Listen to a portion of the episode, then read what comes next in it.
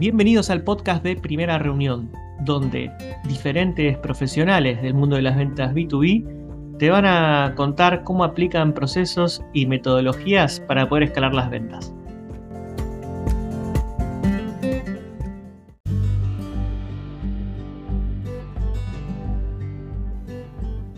¿Cómo andan?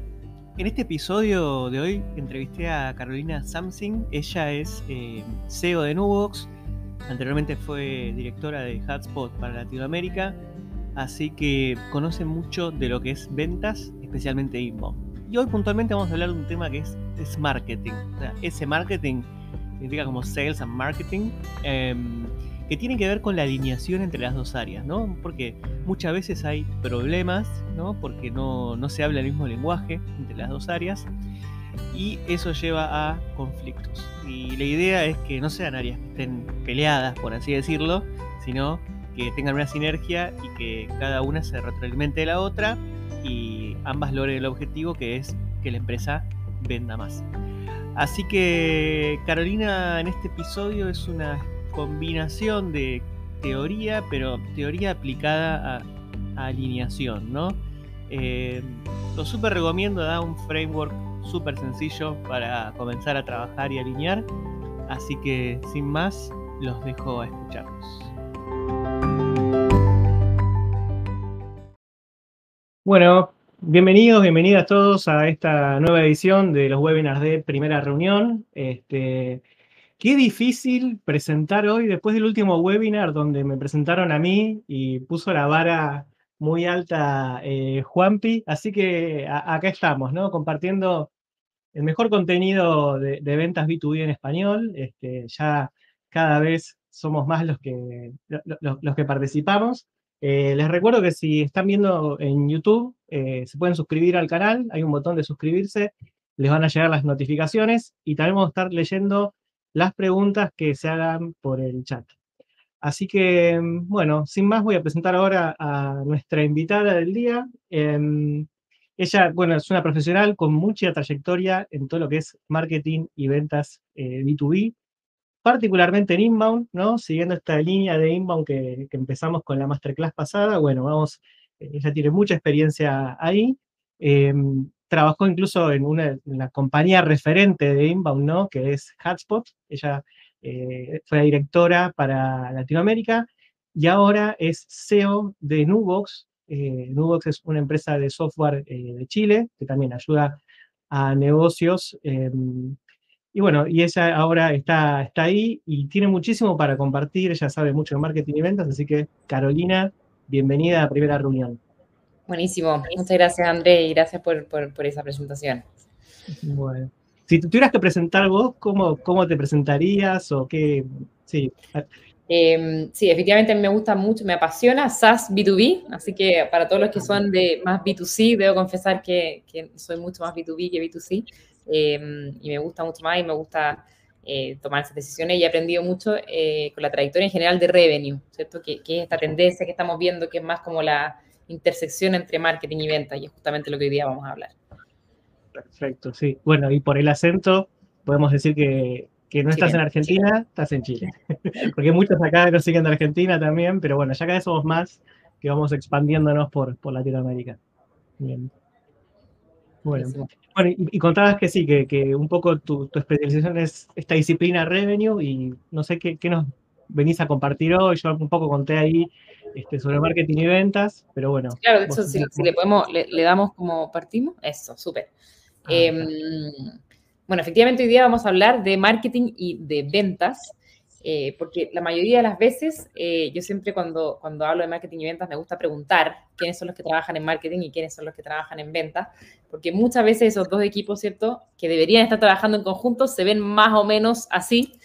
Em, y, son más como rivales en, lugar que eh, equipo. Yo muchas veces digo que, y por favor que acá no se me ofenda a nadie, yo soy súper directa para las cosas, pero marketing y ventas en realidad están, es como si fuera una pareja divorciada, ¿cierto? Como que están medio obligados a llevarse bien, pero en verdad no se llevan tan bien en lo profundo, entonces así van operando y el problema es que al final en los que se ven perjudicados son nuestras empresas y el crecimiento de las empresas. Eh, y es por esto que, me gusta un poco hablar de cómo empezar a alinear. Entonces avanzamos un poco, ah, perdón. Ahí. Les puedo contar, eh, efectivamente, como les dijo Andrés, yo em, comencé, yo ahora soy la CEO de Nuox, pero antes era la Chief Revenue Officer de Nuox, o sea, estaba a cargo del área de, de Revenue, y comencé en Nuox cuando no existía un área de revenue. De hecho, pasaba esto mismo, era que marketing estaba por un lado, ventas estaba por el otro lado, y estaban em, bien peleados. Y yo lo tomé, ¿cierto? Eh, y acá podemos ver un poquito cómo evolucionó nuestro funnel, ¿cierto? De, de, marketing eh, y de ventas al final, entre marzo del 2020, ¿cierto? Y marzo del 2021, que al final terminó creciendo, ¿cierto? Duplicándose y hoy día, como vamos, eh, ya estamos triplicando, ¿cierto? Muchos de esto y lo lindo también es que nuestra parte de arriba del funnel, ¿cierto? Es con muchas visitas orgánicas. Pero lo que a mí más me pone orgullosa era esta foto en realidad, y era que eh, pudimos lograr, ¿cierto? Esta foto es de las reuniones que empezamos a poner semanales que se llamaban Marketing. De hecho, cuando publicaste, Andrés, sobre em, este, esta charla, hubo alguien que te comentó que efectivamente la alineación entre marketing y ventas se llama marketing, y es así, es una palabra medio inventada que viene de, de. Y esta es un print de pantalla, ¿cierto?, de nuestras reuniones semanales de marketing, donde en una misma reunión está todo marketing y todo ventas y todo partnerships en pos de los mismos objetivos. Y justamente, ¿cuál es la gracia de marketing?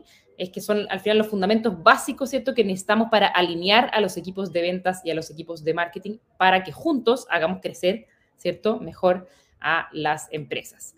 De hecho, este término, marketing, viene justamente de sus palabras en inglés, ¿cierto? De sales y marketing, que justamente se refiere a estos dos equipos trabajando en conjunto, donde la idea es tener objetivos medibles, ¿cierto? Que cada uno se comprometa de entregar de un lado hacia el otro, ¿cierto?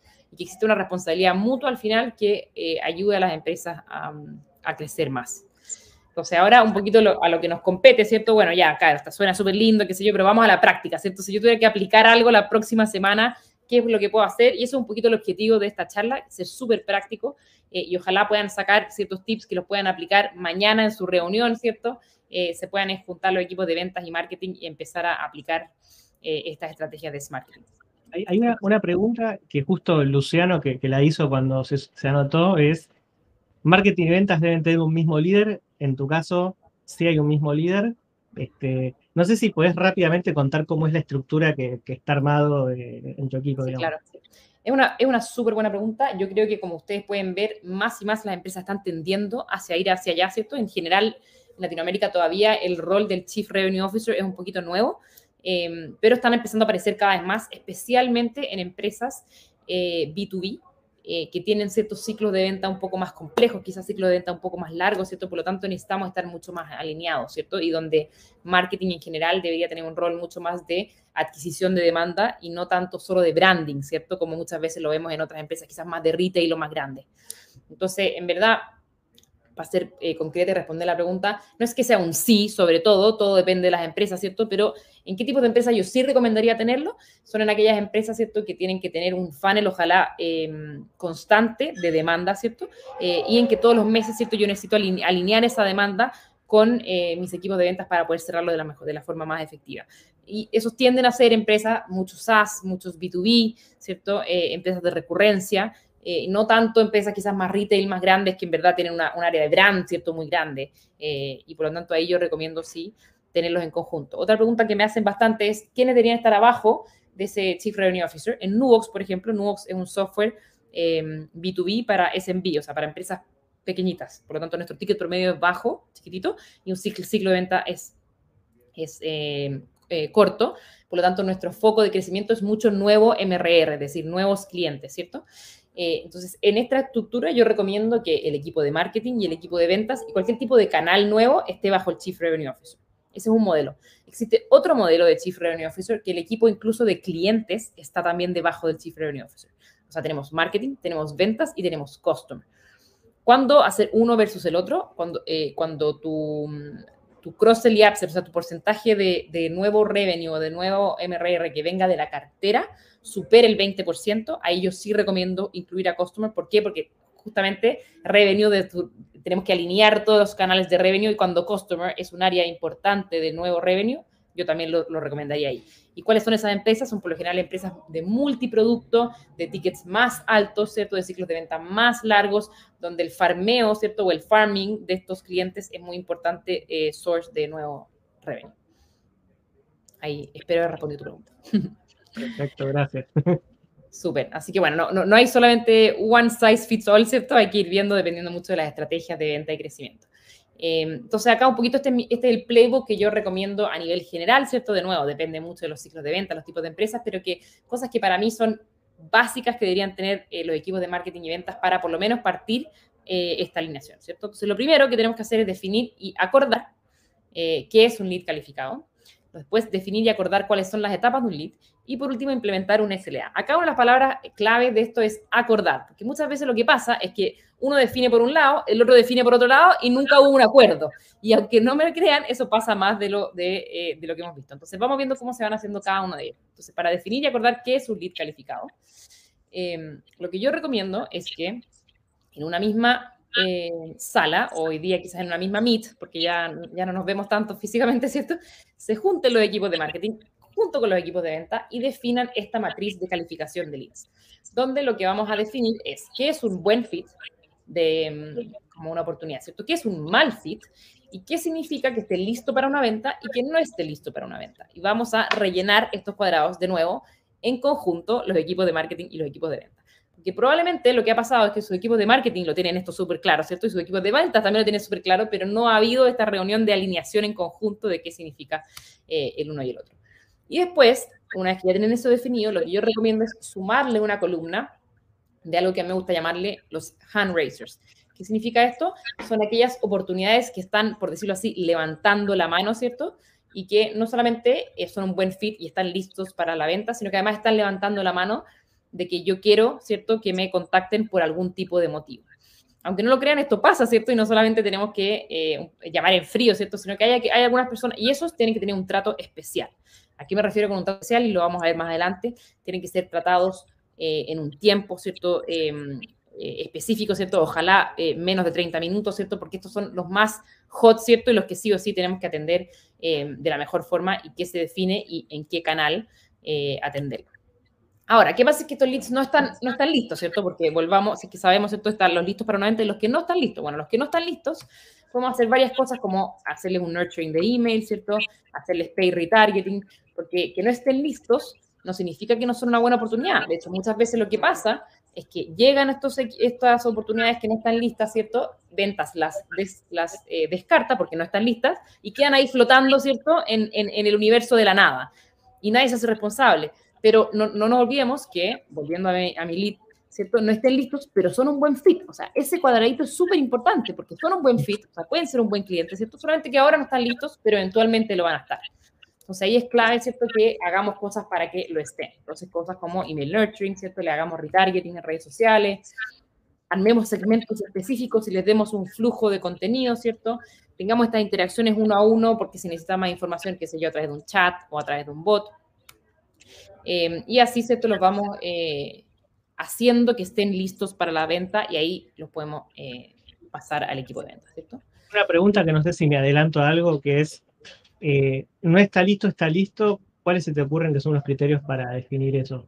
Sí, bueno, justamente lo vamos a ver ahora, porque ah, es clave definir y acordar justamente esas etapas del lead. Porque ahora primero lo que estábamos definiendo es qué es este lead calificado, ¿cierto? Que tenemos que definir qué es un buen fit, que es un mal fit. También es importante definir los mal fit. ¿Y por qué es importante definir los mal fit?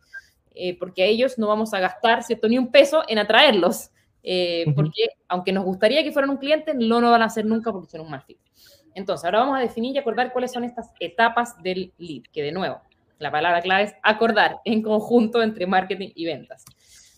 Y una cosita más, perdón, te estoy interrumpiendo, pero porque cuando hablas de nurturing, vos lo que explicás ahí es de enviarles secuencias de correos con contenido y retargeting es que vean tu anuncio, que, que los persigamos por todos lados, digamos, ¿no? Así es. Por, si alguno, viste, justo no, no, está tan familiarizado con los términos de inbound eh, y de ad, que es un mundo también súper interesante, está bueno. Sí, claro, tal cual.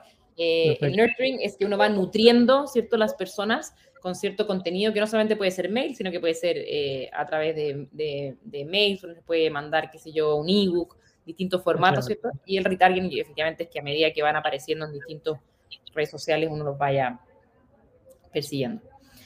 No interrumpiendo, ¿cierto? Sino que entregándoles más contenido de valor. Em, acá, una de las cosas que siempre nosotros hablamos, ¿cierto? Es cuántos contactos tú tienes en tu CRM, ¿cierto? Cuántos contactos te llegan todos los meses, cuántos contactos. Hablamos de contacto, contacto, que es un término bastante genérico, ¿cierto? Y uno asume que un contacto es una cosa, otros asumen que el contacto es otra cosa, pero ¿cómo no llamaste a ese contacto? Y es como, pero bueno, no voy a llamar a ese contacto que no está listo. Entonces, em, el término es bastante genérico en términos de, de, contacto, ¿cierto? Entonces, una de las cosas que tenemos que hacer es definir, ¿cierto?, qué son estas etapas. Entonces, vamos de arriba hacia abajo. Me imagino que se habrán dado, dado cuenta, ¿cierto?, que esto tiene un, eh, una forma de un, de un, embudo, ¿cierto?, o un funnel, como se llama, y es porque claramente eh, la parte de arriba, ¿cierto?, son más en número, ¿cierto?, y se van cayendo, por decirlo así, o van solamente algunos van convirtiendo a medida del funnel, y eso está bien, así tiene que ser, ¿cierto?, porque nosotros los vamos calificando a medida que van avanzando por el funnel. Entonces, ¿qué es un prospecto? Y acá para que, de nuevo, la gracia de este, eh, este funnel es, acordar en conjunto los distintos términos. O sea, que cuando alguien hable de un prospecto en marketing, en ventas también entiendan lo que es un prospecto. Entonces, ¿qué es un prospecto? Son visitas de tu sitio web, los cuales has recopilado un dato como mínimo, ¿cierto? Como por ejemplo se registró a un blog o a un newsletter, por lo tanto tú tienes nombre y mail, ¿cierto? Eso es un prospecto. Después un lead es ya un contacto que eh, respondió un formulario, ya sea a través de un formulario o un chatbot en tu sitio web, y que tiene ciertos campos mínimos que de nuevo, estos campos del formulario también tienen que ser acordados en conjunto entre marketing y ventas, es decir, cuántos, cuántos campos definen un lead, ¿cierto? Yo recomiendo que no sean tan pocos como para no tener información, pero tampoco sean tantos como para em, disminuir las tasas de conversión. Porque si yo tengo un, em, formulario con 10 campos, obviamente a cualquier persona le va a dar una lata espantosa, ¿cierto? Pero si yo tengo un formulario con 3 campos, probablemente mucha gente te lo va a llenar, ¿cierto? Y también va, eh, está perdiendo la función de calificar, ¿cierto? Acá la gracia es calificar, que aquellas personas que te dejan eso, que al final es como una moneda virtual, ¿cierto? Yo te doy mi información a cambio de algo eh, y uno puede hacer algo con esa información. Entonces yo siempre recomiendo entre 5 y 7 campos máximo, ¿cierto? Como un formulario para eh, no disminuir tanto esa conversión, pero tener información para poder jugar con ello. ¿Ustedes hoy eh, cómo están eh, generando leads? Eh, no sé, pueden ser los lead magnets, por ejemplo, el formulario. ¿Cuál es hoy la estrategia o, las que recomendás por ahí para quienes están iniciando? Ajá. En Nux, nuestra estrategia es bastante en base al inbound y al contenido, ¿cierto?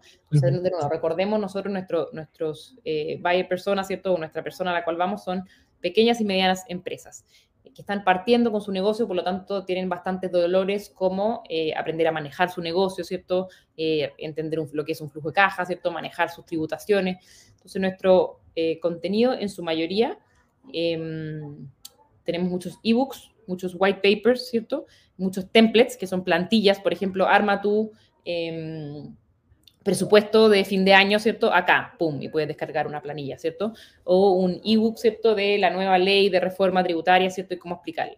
Y así van eh, todas estas pymes, ¿cierto? Eh, rellenando este formulario. Y también otra cosa importante es que siempre me preguntan, ¿cierto? ¿Qué contenido tengo que escribir? Bueno, acá eh, nos estamos cambiando un poquito de tema, pero pues, para responderlo rápido, el contenido que uno tiene que hacer tiene que responder a tu buyer persona y al journey que me imagino que lo habrán explicado más o menos en, el último podcast, ¿cierto? En el último webinar que hicieron, pero es decir, cuáles son estas preguntas o dolores que está respondiendo, ¿cierto? Y que esto obviamente debería estar asociado con mis servicios o con mis productos, porque sí, claro, si yo me pongo a escribir sobre la última, qué sé yo, algo, la última tendencia de moda que no tiene nada que ver con mi producto, puede que me lleguen mil leads, pero no tiene absolutamente nada que ver, entonces siempre tiene que estar de acuerdo a mi buyer persona y a los dolores de este buyer persona. Y ahí, ¿cierto? Yo voy escribiendo mi, mi contenido y descargando estos leads. Yo, creo que hablaba mucho, no en la clase, pero en un curso que estamos haciendo, era esto de cuáles son las diferentes este, etapas que un cliente tiene antes de tomar la decisión de comprar.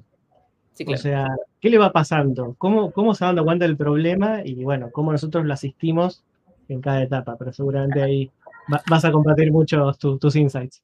Sí. Em, sí, bueno, ahí también, eso ya es, otro tema, pero efectivamente nosotros siempre hablamos de que están estas tres etapas, ¿cierto? La etapa del descubrimiento, la etapa de la consideración y la etapa de, decisión. Y muchas veces las empresas se, enfocan en la etapa de descubrimiento y de decisión y no en la etapa de consideración, que es, por ejemplo, cuando las empresas están comparando, ¿cierto? Eh, entonces, súper importante también y, y ayuda mucho, ¿cierto? Tener contenido para asumir que nosotros tenemos competencias, y está bien que tengamos competencias, ¿cierto? Pero comparar. Entonces, sí, nosotros también hacemos comparadores de precios, de, bueno, en fin, eso puede ser para, para otro. tema. Sigamos acá con las definiciones, ¿cierto? Recordémonos que estamos hablando de cuáles son estas definiciones que queríamos tener en acuerdo. Entonces, ¿qué es un MQL? Por sus siglas en inglés, Marketing Qualified Lead. Son estos contactos que levantaron la mano, teóricamente hablando, ¿cierto? Y que los identificamos como clientes potenciales más, más comprometidos o listos para vender. Por ejemplo, nosotros tenemos tres tipos de MQLs. Uno es un demo, alguien que solicita una demo de tu producto, ¿cierto? Yo quiero ver que me demuestre, ¿cierto?, tu producto. Por lo tanto, yo lleno un formulario y quiero que alguien me lo muestre, o sea, que me contacte, ¿cierto?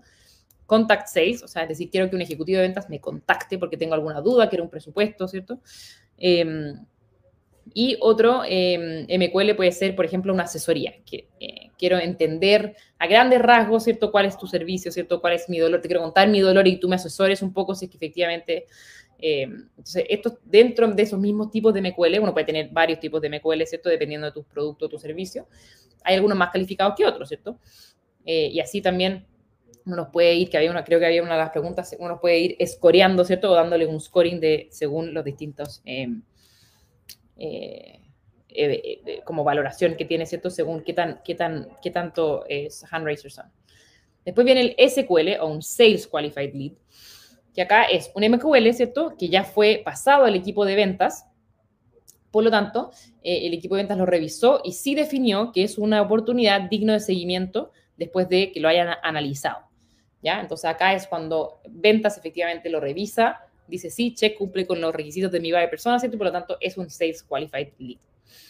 Después este Sales Qualified Lead pasa a ser una oportunidad cuando efectivamente un ejecutivo de venta ya se comunicó directamente con él, ¿cierto? Habló por teléfono, habló por WhatsApp, habló por chat, qué sé yo, y quedó registrado como un cliente potencial eh, en, el CRM, en el CRM, por lo tanto es una oportunidad a la cual yo le voy a hacer seguimiento. ¿Ya? Y por último, un cliente, que acá eh, todo el mundo me dice, bueno, pero es obvio lo que es un cliente. Ojo, un cliente tiene que ser cerrado, que cumpla con ciertas definiciones de qué es un cliente de la empresa, por ejemplo, si pagó o no pagó, ¿cierto? Si pagó una factura mensual, anual, cuáles son esos requisitos de cliente, porque acá, aunque no me crean, muchas veces eh, hay eh, desacuerdos en qué es un cliente. De hecho, hay algunas empresas, como por ejemplo nosotros, que hay un proceso de revisión de ese cliente. Una vez que yo le vendí a ese cliente, yo quiero que este cliente permanezca en el tiempo, entonces se revisa por el equipo de customer. Y hay ciertos clientes que nos damos cuenta que, por ejemplo, no entendieron bien nuestra propuesta de valor y hay cierto feature que nosotros no tenemos, que ellos lo necesitaban, por lo tanto, se va a ir y no va a ser un cliente, ¿cierto? Y hay varios procesos que se llaman, por ejemplo, el clawback, que es cuando efectivamente se cae uno de estos clientes, ¿cierto? Después se le, eh, se le quita, por ejemplo, la comisión a los ejecutivos de venta y hay todos procesos de estas revisiones. Entonces también es importante estar de acuerdo en qué es un cliente. Eso, si nos queda eh, tiempo, te voy a preguntar, porque me parece súper interesante también esos procesos. Una de las claves que entender em, de estas definiciones es quién es responsable de qué cosa, ¿cierto? Y que nada quede flotando ahí en el, en el, en el, en el mundo de, de, nadie, ¿cierto? Sino que todos seamos responsables de y cómo tratar estas oportunidades. ¿Por qué? Porque una oportunidad es cara, ¿cierto? Invertimos en tiempo y una vez que tenemos una buena oportunidad, ¿cierto? Deberíamos siempre trabajarla. Entonces, marketing es responsable, ¿cierto? De toda la parte de arriba del embudo, es decir, de generar estos prospectos, que son estas visitas, ¿cierto? De que se conviertan en un lead, de que levanten la mano y que dar esas oportunidades de MQL. Y una vez que están esos MQL, se pasan al equipo de ventas, ¿cierto? Eh, cuando lo definen como un SQL. Eh, después una oportunidad y un cliente. Y de hecho, ahí entre medio hay como un loop, ¿cierto? Si es que no son calificados como un SQL, pero están listos, ahí vuelven también al embudo de marketing, ¿cierto? Y marketing los sigue nutriendo un poquito como lo hablábamos al principio. Eh, y por último, eh, la última eh, cosa básica para mí que los equipos de marketing y ventas tienen que sí o sí tener. Acuérdense que primero hablamos de que era un buen fit, ¿cierto? Que era un mal fit. Em, y cuando estaba listo cuando no estaba listo. Lo segundo que hicimos, esto Fue esta definición del embudo y ahora vamos a implementar algo que se llama un SLA. ¿Qué es un SLA? Es un, eh, viene de sus siglas en inglés de Service Level Agreement, que es un acuerdo entre ambos lados donde marketing se compromete a entregar una cierta cantidad de MQLs, estos, estos leads calificados, ¿cierto?, a ventas, y ventas se compromete a contactar a estos MQLs de una forma y un plazo determinado que obviamente ustedes han decidido que es el mejor para su ciclo de ventas. Este Service Level Agreement, ¿cierto? Este SLA formaliza los objetivos de marketing y ventas para estar seguros de que se alcanzan los objetivos de revenue de la empresa. Es decir, eh, estamos trabajando por un em, objetivo en conjunto, que son estos objetivos de crecimiento de la empresa. Y acá otra palabra clave es la palabra formalizar. Porque de nuevo, otras cosas que yo he visto harto es que se dice más o menos, mira, tú tienes la meta de tanto, yo tengo la meta de tanto, pero no se escribió en ninguna parte, en ninguna parte se formalizó y ahí de nuevo a fin de mes empiezan los conflictos. Entonces, acá no es por ser burocrática, ¿cierto? Pero mi recomendación es que el SLA esté escrito en alguna parte, acordado por los dos equipos y ambos, ¿cierto? Vayan trabajando y iterando con respecto a este mismo SLA. ¿Sabías que además del mejor contenido de ventas y marketing B2B, Primera Reunión tiene una comunidad donde están ustedes, todos los que escuchan este podcast, diferentes profesionales de ventas y marketing B2B, donde interactúan, comparten mejores prácticas, hacen preguntas, en fin, todos nos ayudamos a crecer. ¿Te interesa formar parte? Entra a www.primerareunión.com y ahí vas a encontrar una sección comunidad y ahí vas a poder eh, formar parte, sumarte y formar parte. Te esperamos. Entonces, ¿Qué es lo que vamos a necesitar para crear un SLA? la tasa de conversión promedio, ¿cierto? De un MQL a una oportunidad, ¿cierto? De cuántos de estos MQLs se transforman al final en oportunidades dignas de ser seguidas, ¿cierto? La tasa de conversión promedio de una oportunidad después a un cliente. El ASP, o el Average Sales Price, o ticket promedio, es decir, el ticket promedio de mis nuevas ventas. Eh, y el tiempo en que es mi ciclo de ventas. Por ejemplo, si mi ciclo de ventas es mensual, semanal, trimestral, en qué tiempo, ¿cierto? Voy a eh, medir esto. Y la meta de revenue de la empresa, es decir, mi empresa tiene que eh, generar X cantidad de dólares al mes. Entonces, veamos un ejemplo. Por ejemplo, em, si la tasa de conversión promedio, ah, y acá son números bastante fáciles para que todos podamos, ¿cierto?, eh, pensarlo en mi cabeza. Esto no es referente de, oh, pucha, pero mi tasa de conversión de una MQL oportunidad es de un 25%. No, estos son números simples para poder calcular las cosas con la cabeza. Entonces, si la tasa de conversión promedio, es que después me, me, dicen, pero ¿por qué, ¿cómo va a ser tan alta o, la mía es más baja? Bueno, así que la tasa de conversión promedio de una MQL oportunidad, 50%, ¿ya? Las oportunidades de cliente, 50%. El ticket promedio, 1.000 dólares. El tiempo que vamos a medir, un mes. Y la meta de revenue en la empresa, 100.000 dólares, ¿ya? De nuevo, simple para que todos podamos calcular con la cabeza. Entonces, ¿qué es lo que vamos a sacar? Tenemos que sacar cuántos clientes nuevos por mes necesitamos, ¿cierto? Entonces tenemos el revenue de la empresa, lo dividimos por ese ticket promedio y nos va a decir, ok, al mes necesito 100 nuevos clientes al mes para llegar a esta meta. Entonces, después, em, cuando yo ya sé cuántos clientes necesarios, digo, voy hacia atrás, ¿cierto? Ok, mi tasa de conversión de oportunidad de cliente, que es 50%, entonces yo voy a necesitar 200 oportunidades al mes para poder llegar de nuevo a esos 100 clientes. Y por último, para saber cuántos MQLs, que está en la, parte del SLA, ¿cierto? De nuevo, agarramos esas oportunidades, ¿cierto? Las dividimos por este porcentaje de MQL de oportunidad, que era 50%, de nuevo, súper fácil, y nos da 400 MQLs al mes. Ese número es el número que se va al SLA, ¿cierto? Perdón. Entonces, al final lo que necesitamos es que cada mes marketing, ¿cierto? Le va a entregar a ventas 400 MQLs y el departamento de ventas, esta es la parte de ventas del compromiso, ¿cierto? Se va a comprometer a trabajar el 100% de SMQLs en menos de 30 minutos. Eso es un ejemplo de cómo debería haber un, SLA simple. Y acá hay un bonus. Yo les dije que eran tres pasos, ¿cierto? Le sumé un cuarto paso, que es algo que una vez que han implementado estos tres pasos, llevan ciertas cantidades de, reuniones y de, y de definiciones. Yo les recomiendo siempre ajustar su SLA por productividad. ¿Qué significa esto? Que tenemos que asegurar que ambos equipos, ¿cierto? Estemos chequeando que seamos lo más productivos posible. Entonces, ¿cómo hacerlo? En marketing, algo que yo recomiendo para chequear la productividad del equipo de marketing es eh, mantener tasas máximas de descartes de MQL. ¿Qué significa esto? Los MQL que son entregados de marketing a ventas deberían mantenerse en una tasa de descarte máximo de 50%, 60%. ¿Por qué? Porque puede que el equipo de marketing cumpla con estas 400 MQL, pero resulta que son MQLs no calificados, porque resulta que la definición de bien calificado que tuvimos no fue la mejor. Entonces, muy importante siempre estar iterando, ¿cierto? Costo por cliente máximo. ¿Por qué este es bueno? Porque me permite em, juntar, ¿cierto? Mis esfuerzos de marketing junto con el cierre y por lo tanto también tratar de mantener un costo por cliente máximo porque tampoco se me puede llegar y disparar, ¿cierto? Todo mi CAC y mis costos y el ticket promedio. ¿Por qué? Porque también hay una demostración de calidad, ¿cierto? O sea, si yo tengo un ticket promedio muy bajito, que yo ya había calculado que mi ticket promedio debería ser de mil dólares, ¿cierto? Resulta que si mi ticket promedio son de 400 dólares, no voy a estar llegando de nuevo a la meta. Eso también es interesante estar siempre midiendo el ticket promedio. Y en ventas, cosas que yo recomiendo para eh, medir la productividad, el promedio de FRT, que es el FRT, es el First Time Response, es decir, cuánto se demora un ejecutivo de ventas en contactar a un MQL. Yo recomiendo siempre mantenerlo en menos de tantos minutos, ojalá de 30 minutos de hecho, porque a medida que aumentan más los minutos, van disminuyendo las tasas de cierre. Otra cosa importante es la capacidad... Uy, perdón, ya, la capacidad de negocios que tienen en seguimiento cada ejecutivo de venta. ¿Qué significa esto? Un ejecutivo de venta en general tiene un, un límite de capacidad de negocio en seguimiento que puede tener en seguimiento cada mes. Por ejemplo, nosotros en Nux nos dimos cuenta que esto era alrededor de 70, 60, 70 negocios. Más que eso, en realidad es mucho para seguir, hacerle seguimiento, ¿cierto? Por lo tanto, nosotros le pusimos un cap a la cantidad de negocios en seguimiento que puede tener cada ejecutivo de venta. Una vez que llegan a 60, no le entran más MQLs en el CRM.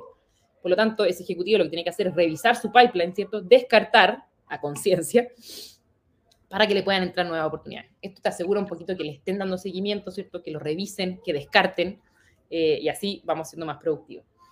Y por último, un promedio de tasas de cierre. Descartar es pasar a Lost, digamos, vamos a decir, ya está perdido, este, no lo vamos a... Claro, eh, que, tú no vas, claro, que tú no lo vas a trabajar, pero entra igual en un pool, ¿cierto? De leads, que después marketing le puede hacer nurturing y volvemos a ese loop, ¿cierto? Ah, perfecto. Y ahí, bueno, hay todo un tema con los temas de... Eso también puede ser una clase solo de descarte, pero dependiendo de las razones de descarte, es qué es lo que va a pasar después, ¿cierto? Y ahí entran como en este loop. Y por último, los promedios de tasas de cierre. Es decir, eh, uno debería exigir a cada ejecutivo de venta que mantenga un promedio de tasa de cierre más o menos de unos, no sé, 25, 30%, para asegurarse, ¿cierto?, que está trabajando esto de MQL y que hay también cierta calidad entre lo que le llega y lo que está trabajando. Te hago una pregunta de tasas de cierre de los ejecutivos de venta. ¿Te puede pasar o no pasa que, porque en realidad ya lo definiste con un MQL, o sea, que no varía en función de la calidad de marketing, porque en realidad el, el, CAP lo tenés con que marketing, eh, ya le dijiste esto es un MQL, así que, claro, está bueno. Entonces ahí vos tenés una tasa uniforme de, cierre. Claro, o sea, tu tasa, ¿por qué medir la tasa de cierre? Porque al final... Em, eh, por, mantener la productividad individual del ejecutivo. ¿Por qué?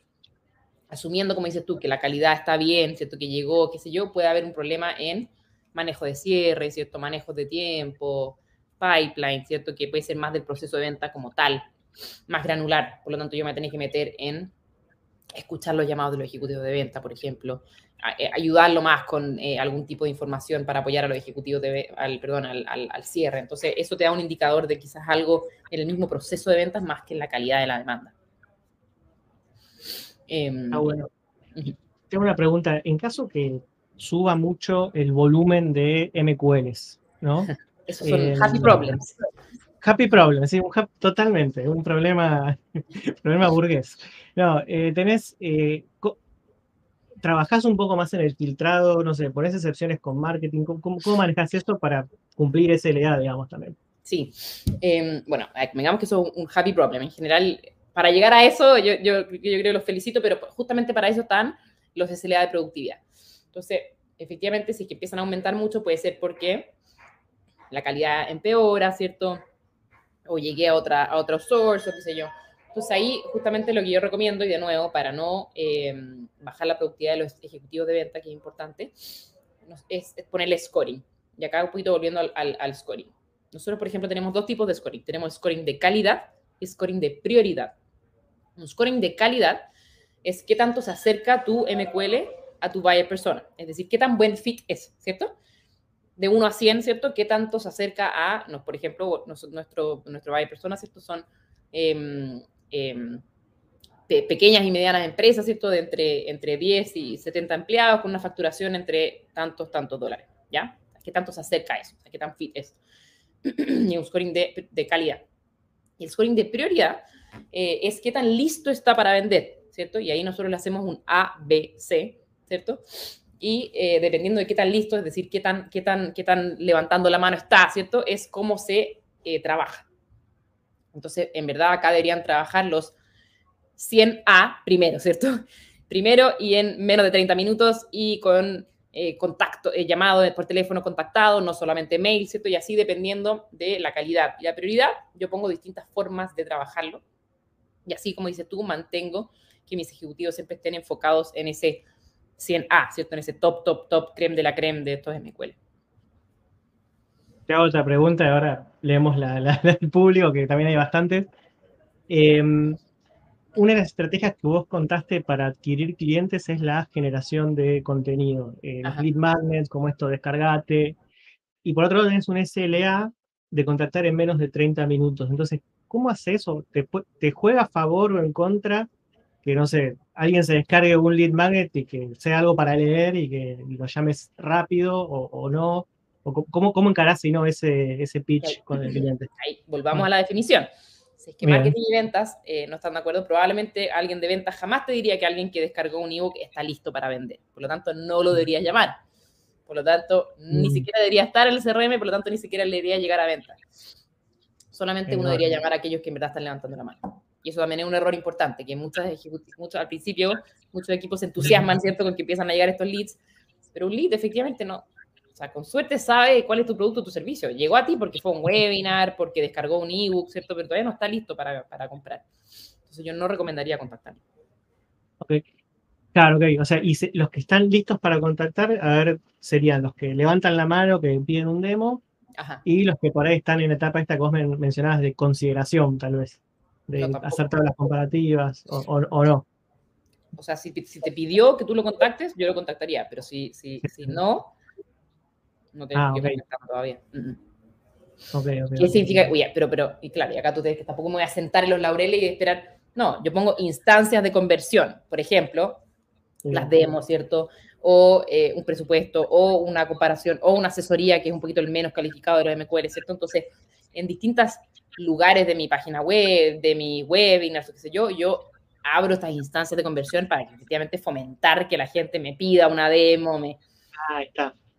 No, eso, eso, lo que quería, claro, lo que quería entender era eso, si eh, se contactaban eh, a, todos los leads que, no, sé, por ahí decías, no, si está viendo la tabla comparativa, yo lo contacto igual. Este, no, pero ahí, por ejemplo, en la tabla comparativa le pones un pop-up que diga como, eh, ¿te gustaría un presupuesto completo de esto, qué sé yo? Bueno, metes el formulario, pum, ya, ya, ahí a ese lo contacto. Claro, vos desde marketing lo que trabajas fuerte es eso, son todos los call to action y obviamente me imagino que los pones cada vez más fuerte o, tenés un nurturing cuando ya ves esos contenidos que son súper eh, orientados a la consideración. De hecho, yo siempre digo que cada, cada, cada contenido es una oportunidad de conversión. Muchas veces me toca verlo, e incluso cuando llegué a Nubox, y siempre lo pongo ejemplo como de, de las cosas malas que hacíamos, Nubox tiene un blog muy, muy leído. Nosotros tenemos un, blog que tiene medio millón de visitas al mes. Pero el blog, originalmente, uno se metía al blog, tú leías la, la, el, post y no había ni un lugar de conversión. Nada, nada. No había ni un CTI, no había ni un inline. Entonces, ¿de qué te sirve tener medio millón de visitas si no hay ninguna oportunidad de conversión? Entonces, muchas veces nos pasa que efectivamente solamente pensamos en el contenido y no pensamos en, en la conversión. El contenido es bueno siempre y cuando sea una oportunidad de conversión. Si no, ahorra del contenido y no lo hagas. Entonces, todos los contenidos deberían tener siempre, sí o sí, un espacio de conversión. Puede ser un espacio de conversión a un lead, puede ser un espacio de conversión a un MQL, pero sí o sí, siempre un espacio de conversión. Clarísimo, clarísimo.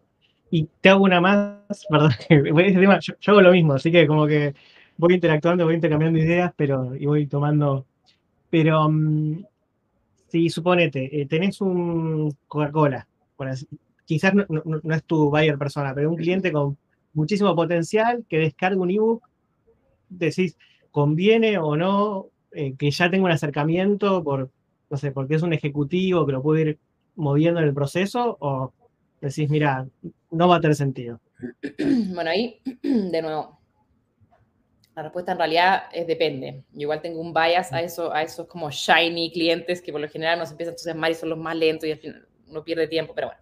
En verdad mi respuesta debería ser más decir depende porque efectivamente depende mucho de, tu tipo de, servicio. Hay muchos servicios que, por ejemplo, son tickets de ventas efectivamente muy grandes, eh, ¿cierto? Es un servicio que tú le das, por ejemplo, a supermercados, ¿cierto? por lo tanto, tampoco es como que tengas tantos potenciales clientes, tu, ticket promedio es muy grande. Eh, entonces, tú eres un SaaS de operaciones para supermercados, por ejemplo, ¿cierto? O un SaaS de last mile para retail gigante.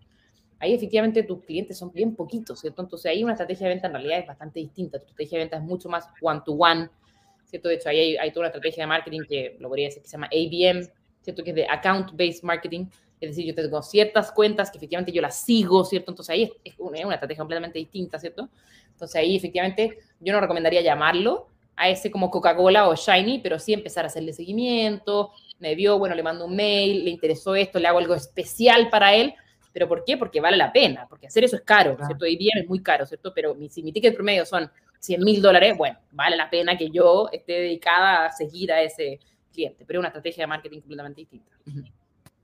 Me encanta, está, está, buenísimo. yo estoy aprendiendo un montón, no sé todo el mundo que está conectado, pero me, yo me estoy llevando un montón de cosas. Eh, a ver, acá en el chat tengo Patricia Rincón que preguntaba, ¿qué pasa cuando el 70%, de las, 70 de las oportunidades provienen del outbound? Eh, sí, bueno, no sé si querés contestar ahí o... Sí, bueno, el outbound también son varias hay varias cosas outbound que acá me gustaría entender. Por lo general, outbound puede ser que yo compré una lista, ¿cierto? y lo estoy llamando. Em, pero unas cosas que nosotros sí hacemos y que, y que, y que, yo no le llamo outbound, de hecho yo le llamo prospección y unas cosas que yo sí recomiendo hacer es que acá uno puede hacer una cosa que yo le llamo más como chase the fit eh, o cierto perseguir ese buen fit y, y, acelerar ese proceso de cierre. Por ejemplo, eh, nosotros en Nubox generamos leads y generamos MQL, ¿cierto? Acordémonos que los leads, ¿cierto? Son estos, estos, estos em, eh, leads que todavía no están levantando la mano, ¿cierto? Por lo tanto, todavía no quieren que yo los llame, ¿cierto? Fueron a un webinar, qué sé yo, pero tengo este pool de leads, tengo un pool de leads importante que algo vieron, algún webinar, qué sé yo, no sé qué. Entonces, una vez que mi equipo de, ventas efectivamente se quedó como sin MQLs, es decir, ya, ya tocó todos sus A, sus 100, sus, sus, sus triple A, qué sé yo, está este pool que él o ella pueden ir a prospectar. Entonces, parten primero eh, filtrando por lo que más se acerque a tu buyer persona, ¿cierto? Y ahí, sí, de una forma no tan invasiva, ¿cierto? Mandarle un WhatsApp, ¿cierto? Mandarle un mail y empezar a prospectar, ¿cierto? Un poquito más en frío, pero en algo que ya hay un pool de leads. Yo soy bien anti-outbound, siendo súper honesta, em, pero eh, siempre y cuando sea un outbound con valor, ¿cierto? Es decir, yo le entregue contenido de valor, ¿cierto? Ojalá se acerque a mi buyer persona eh, ahí la calificación está más por uno en, ir estudiando cómo es esa empresa y siempre se tiene que acercar a mi buyer persona, ¿cierto? Y acercar al dolor que, que, tiene. Sí, no, tal cual. Sí, acá justo sí, lo, que trabajamos mucho es cuando hacemos outbound sea, sea un tipo de outbound de, de, ese, de ese valor. De valor, exacto. Que, que, te acerques al pain, como vos decís, que bueno, eh, romper un poco con esto del, pitch, el script y decirte hola y no, y es eh, un poco más de comunicación empática con... Claro. o sea, que al final ahí la, la, calificación no se hace en un CRM, sino que la estás haciendo tú mismo, ¿cierto? Tú mismo estás asegurándote que se acerque tu vaya persona, que, y así se hace la calificación outbound. Es como un research. Tengo unas preguntas que están acá, que marqué algunas de las que hicieron anotaron, de Felipe, Feli, que dice, al equipo de marketing, ¿recomiendas poner el objetivo de facturación o de leads? Eh, yo, volviendo a lo que hablamos, yo recomiendo meta de SLA, ¿cierto? O sea, estos, estos leads calificados y que tengan una meta mensual de eso. Bien, perfecto. Em, ¿Cómo trabajas un poco la, transparencia con el equipo comercial ahí? Eh, para que el equipo comercial vea qué, qué es lo que está pasando eh, a nivel marketing, tienen acceso a dashboards, ¿cómo, cómo recomendás eso? Sí, ahí yo recomiendo eh, dos cosas. Uno, hacer reuniones de marketing. ¿Qué significa una reunión de marketing? Que se junten los líderes de marketing y los líderes de ventas en una reunión. Y ahora me preguntan, bueno, pero ¿cuántas veces nos juntamos? Mi recomendación es juntarse al menos una vez en tu ciclo de ventas. O sea, si tu ciclo de ventas es semanal, dura siete días, deberías juntarte todas las semanas. ¿Por qué? Porque si, pasaron dos semanas y dos ciclos de ventas, ¿cierto? Tú perdiste ya una oportunidad de mejorar eh, tu SLA, ¿cierto? Entonces, en Nubox nuestro ciclo de ventas son entre 5 y, entre cinco y 7 días, por lo tanto, marketing es todas las semanas. Pero en HubSpot, por ejemplo, nuestro ciclo de venta era mensual, entonces nos juntábamos una vez al mes. Entonces ahí yo recomiendo hacer reuniones de marketing todas las semanas para alinear y efectivamente tener dashboards compartidos de todo, de los leads, los MQL, ¿cierto? Em, cuántos están cerrando. Eh, y es que ese scoring al final es transparente, ¿cierto? O sea, el scoring que, que le están pasando a ventas, ahí eh, ellos lo pueden ir viendo. Recuerden que si tienen alguna pregunta está en el chat de, YouTube. Em, estoy viendo, estoy las preguntas que hicieron, estoy viendo que muchas las, fuiste contestando, así que está súper alineado con, todo lo que, lo que hablaste, porque estoy tratando de buscar una pregunta que sea algo que lo hayamos cubierto, pero eh, ¿cómo ventas diría que sí? Sobre el em, sí, vos hablaste un poco del lead scoring. ¿En qué momento recomendás tomar una estrategia de lead scoring? Si desde el inicio, eh, ¿cómo, lo ves vos? Es una buena pregunta. Em, el lead scoring eh, no se puede poner al tiro, ¿por qué? Porque uno tiene que ir aprendiendo, ¿cierto? Para poder scorear. Eh, entonces, efectivamente, y de nuevo, volviendo a, que muchas... El problema que tienen estas estrategias es que muchas veces caemos en la teoría y no en la práctica, ¿cierto? Entonces, que teóricamente yo creo que una empresa de más de 20 empleados va a ser un buen fit, bueno, entonces le voy a dar un buen scoring. Eso no es real, no lo tienes probado con data, yo no lo recomendaría hacer. Entonces, mi recomendación es tener las suficientes iteraciones, ¿cierto? De clientes, de tasas de cierre, ¿cierto? Y ir viendo efectivamente cuáles cierran más que, que otros y poner esos scoring en base a, a data. O sea, yo recomendaría efectivamente tener, qué sé yo, 5, 6, 7 ciclos de venta ya pasados para que yo pueda tener esa data y esa data en verdad, la real, no la teórica, aplicársela a mi lead scoring.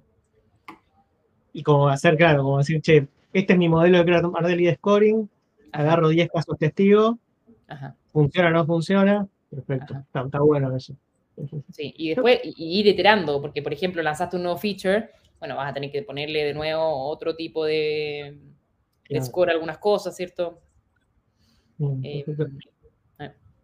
Es una pregunta curiosa. Hay una campana atrás, estás en la oficina que cuando venden. Tiene un en la oficina, entonces cada vez que vendemos una nueva venta se suena la campana. Ya, me metieron dos, o tres, me parece, bien, en, una horita, así que espectacular. Bueno, otra de las cosas que, yo siempre digo es eh, Culture eats strategy for breakfast. La cultura se come a la estrategia de desayuno. Así que eh, no hablamos de nada de cultura acá, pero una cosa más importante en crecimiento son las culturas que uno va armando. Y la campana para nosotros es una cultura de, celebrar el éxito de, todos y de los equipos de venta y cómo estamos creciendo. Sí, nosotros ahora que es todo remoto tenemos un canal de Slack, que no sé si este también, que te notifica cuando hay un cliente y ahí todos, todos también festejan. Este, bien, bueno, perfecto. Em, algo, Pregunta de tecnología. ¿Qué, tecnología usás? Bueno, HubSpot me imagino que es una, pero ¿cuáles son las que recomendás? Sí, usamos varias. Efectivamente usamos HubSpot. En HubSpot tenemos toda nuestra página web. O sea, usamos HubSpot em, UX, nuestra página web, nuestro blog, está todo ahí en HubSpot. Em, por lo tanto, todos los, los lead scoring, todos los formularios, está todo ahí.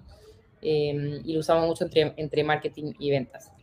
Em, después también, bueno, eh, para todos los temas de diseño, que si usamos Canva, que sé yo, pero después en, el equipo de cliente usamos mucho Intercom para, para, contactarnos con nuestra base de clientes, que de hecho Intercom y Hub se, se, integran. Em, y esa yo diría que son las dos más grandes que usamos. Y acá Guido pregunta, creo que dice el límite de 70 eh, oportunidades por ejecutivo, ¿es total o para los que están en proceso de ingreso? Creo que es total, ¿no? total de oportunidades, ¿cierto? O sea, llegó el MQL, lo calificaron, es una oportunidad, yo estoy haciendo seguimiento, ese 70, y de nuevo, ese 70 es para Nubox. Ustedes tienen que ver cuáles son, porque, por ejemplo, eh, ciclos de venta más largos y tickets más grandes deberían ser menos, ¿cierto? Porque son ventas más complejas, ¿cierto? Probablemente necesito meterle más tiempo, ¿cierto? Tengo que tener más reuniones. O sea, ahí de nuevo, estos son, no, por favor no tomen estos números como que así son, que Carolina Samsung dijo que eran 70 y son 70. No, depende mucho de su ciclo de venta, de su ticket promedio, de su estrategia de venta. ¿Vos tuvieron un proceso para llegar a ese número de 70? Sí.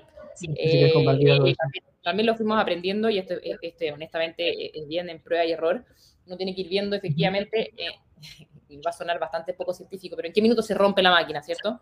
en qué minuto como que las tasas de cierre empiezan a, bajar, ¿cierto? En qué minuto ciertas MQLs como que they slip through the cracks, ¿cierto? Eh, y nosotros nos empezamos a dar cuenta que, claro, era alrededor de 70, 80 en general la mayoría de los Nosotros lo que usamos mucho es eh, una métrica que medio inventamos que se llama Agenda Occupation, que es que todos los ejecutivos cargan cuántas reuniones tuvieron en la semana y entonces parte de las reuniones son de segundos seguimientos y otras son de nuevas oportunidades que les van entrando. Entonces, nosotros encontramos un sweet spot de 70, o sea, definimos que una reunión típica dura media hora y hay media hora de buffer. Bueno, eh, para estar al 100%, vos tenés que tener 8 eventos en, 8 reuniones en un día. Entonces nosotros dijimos 70% es el, sweet spot, donde vemos que las métricas, las tasas de conversión se mantienen también. como que esa es la que encontramos nosotros. Otra cosa importante que medir es no solamente medir eh, eh, lo que hace el seguimiento, sino que cómo le hace seguimiento. Entonces, nosotros, también hemos definido que un MQL debería tener, parecido a tú, un MQL debería tener mínimo 5 eh, o 7 toques.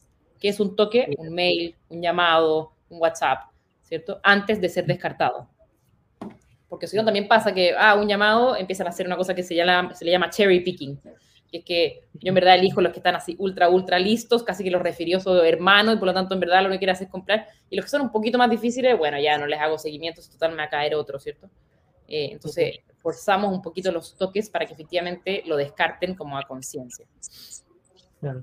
Y eso, eso de los toques, vos lo, lo ves en todos los casos, digamos. No, bueno, solamente... no descartado al tiro, no. Para aquellos que ya están en seguimiento, ¿cierto? Ah, que ya okay. una oportunidad, son una buena oportunidad. Mi forma de ah. ¿se entiende? Claro, o sea, acá, que, no, que, una oportunidad no la descarten si no le Antes de haber sido tocada cinco veces. Claro, claro, perfecto. Ah, está buenísimo. Sí, sí, sí. Bien, bueno, em, yo no sé si, si, hay más preguntas. Este, yo la verdad que está, primero, súper agradecido, claro, aprendí un montón. No sé, no sé lo que están conectados, pero yo me llevo tres cosas acá para, para, implementar, te agradezco mucho. Em, no sé cómo te pueden contactar, cómo te pueden seguir. Ah, que me busquen, yo soy bien buena para LinkedIn, siempre digo que tengo un SLA de, de 48 horas, así que búsquenme LinkedIn y, me escriben. Después no me lo cobren, ¿ah? pero sin, fin de semana, días hábiles, 48 horas. Perfecto. Bueno, eh, mientras, este, bueno, eh, ah, bueno, justo una pregunta de Martín, dice, ¿qué opinas de la idea de que Ventas tenga su propio equipo de marketing? que ventas tenga su sería, Claro, sería como revenue eso. Dice que ventas tenga un equipo de marketing. A mí son, son, dos equipos que trabajan en Eso es lo que yo recomiendo. Perfecto. No, bueno, em, nada, cualquier cosa, sí, pregunte más, pero mientras les cuento, eh, sobre todo semana que viene, em, para quienes son SDRs, que hay muchos que, muchos SDRs nos siguen también. ¿Ustedes tienen, trabajan con SDR o solo modelo ejecutivo? Tenemos SDR, le llamamos consultores o consultoras porque también nosotros tenemos mucho como llamado inbound. Eh, entonces tenemos SDRs inbound y SDRs como más outbound. Em, así que sí, tenemos. para, un, para un segmento específico que es un poquito de ciclo de ventas más largo, ticket más alto. Ticket más alto, casi. Siempre es. Nosotros un modelo parecido porque es eso. SDR outbound es para cuando ya buscas un ticket más elevado o, que van, viste, a veces ingresan con tickets cortos, chicas, pero, pero crecen. Bueno, todos los que sean SDR que estén viendo, la semana que viene vamos a charlar eh, un QA, eh, ya está programado para justo el jueves que viene con Tito Bort, va a ser el mediodía, eh, acá de, la región, a la mañana de México.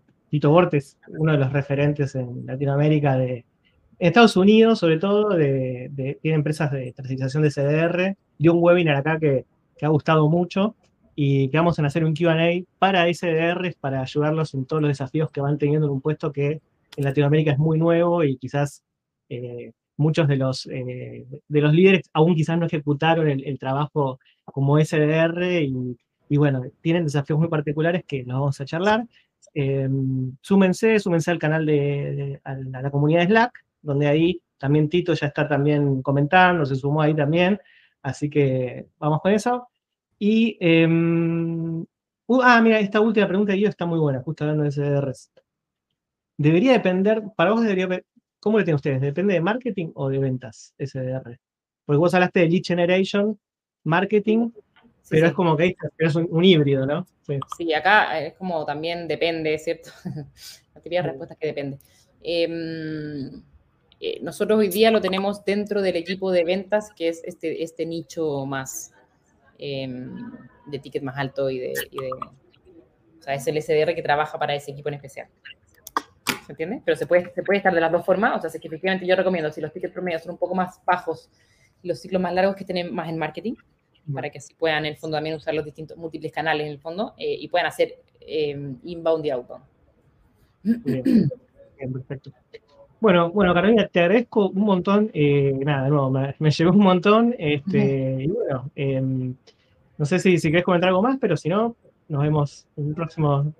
Nos vemos en la próxima edición. Este, y bueno, cualquier cosa van a encontrar grabado por si se conectaron tarde. Muchísimas gracias. gracias, Andrés, por hacerme. Que estén todos bien.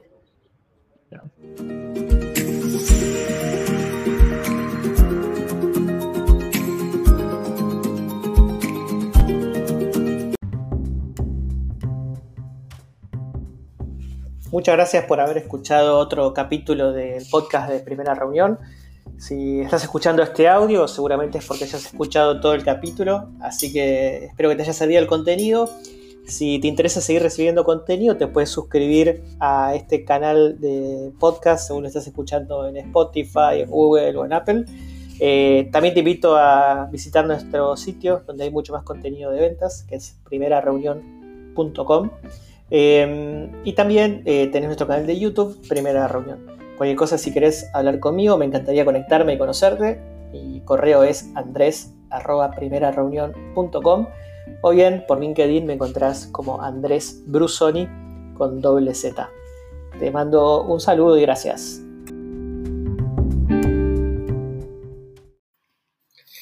¿Te gusta el podcast de Primera Reunión? ¿Te gustaría ayudar a hacerlo crecer? Hay dos formas muy simples de hacerlo. La primera es, si estás escuchando en Spotify, eh, podés puntuar de 1 a 5 estrellas el podcast. Por favor, hacelo solo si son 5 estrellas. Si te parece menos, mandame un mensajito mejor.